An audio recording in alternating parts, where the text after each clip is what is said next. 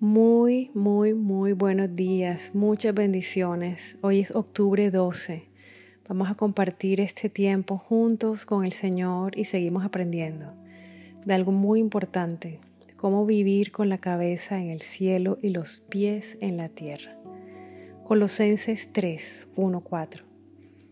Si, pues, habéis resucitado con Cristo, Buscad las cosas de arriba, donde está Cristo sentado a la diestra de Dios.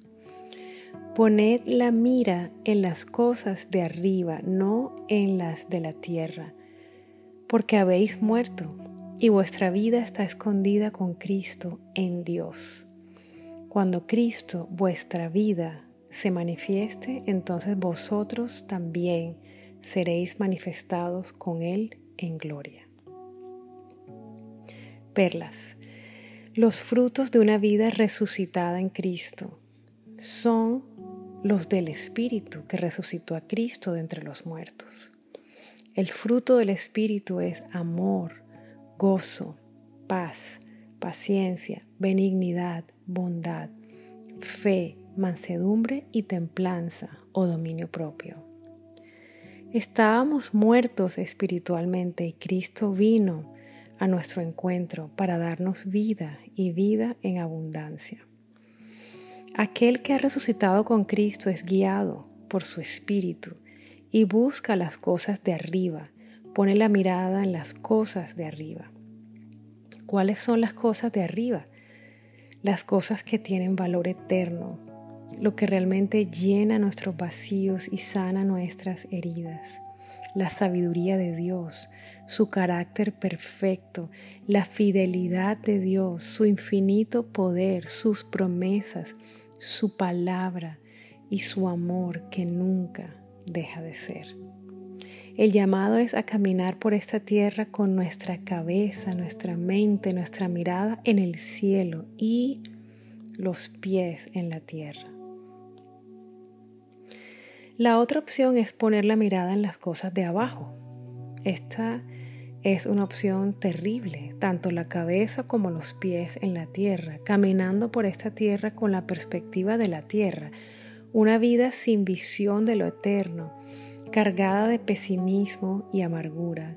Las cosas terrenales, lo que el mundo ofrece, colocar nuestro enfoque y nuestra confianza en lo material y en los hombres eso es mirar hacia abajo. Cada vez que colocamos nuestra mirada en lo temporal, vendrá decepción y dolor.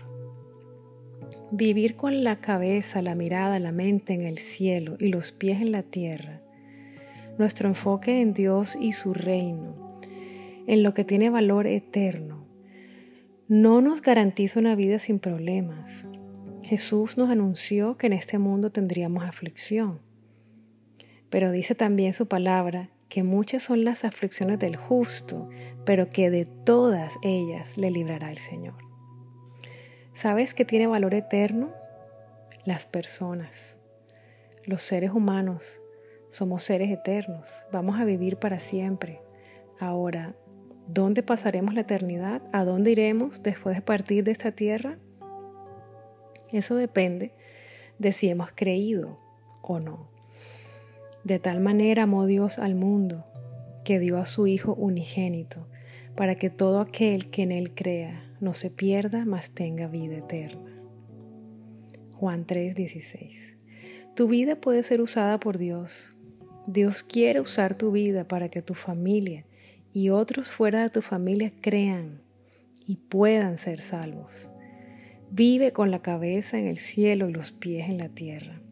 Vive tu vida de tal manera que se note Cristo, que tu fe trascienda en cada uno de tus pasos, de tal forma que tu vida predique a Cristo sin palabras, que prediquen tus hechos, tus obras, tus respuestas, tu capacidad de amar y perdonar, que predique tu compasión y tu integridad. Jesús en ti, alcanzando a muchos para la eternidad. Eso es un concepto real y maravilloso. Vamos a orar.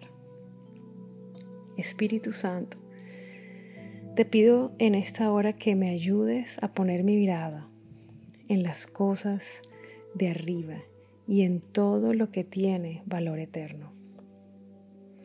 Ayúdame a morir a lo temporal, a las cosas de este mundo.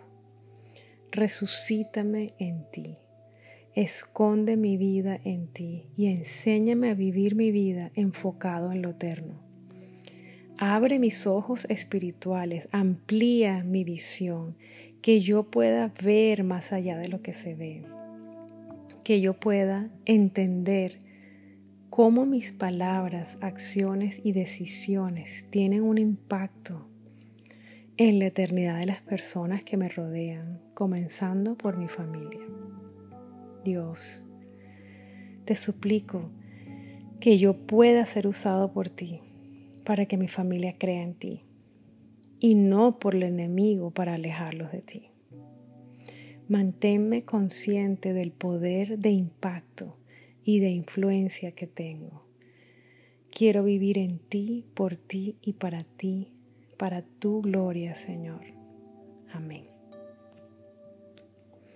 Reto del día. ¿Dónde está puesta tu mirada? ¿Qué clase de impacto estás teniendo sobre tu familia y las personas que te rodean?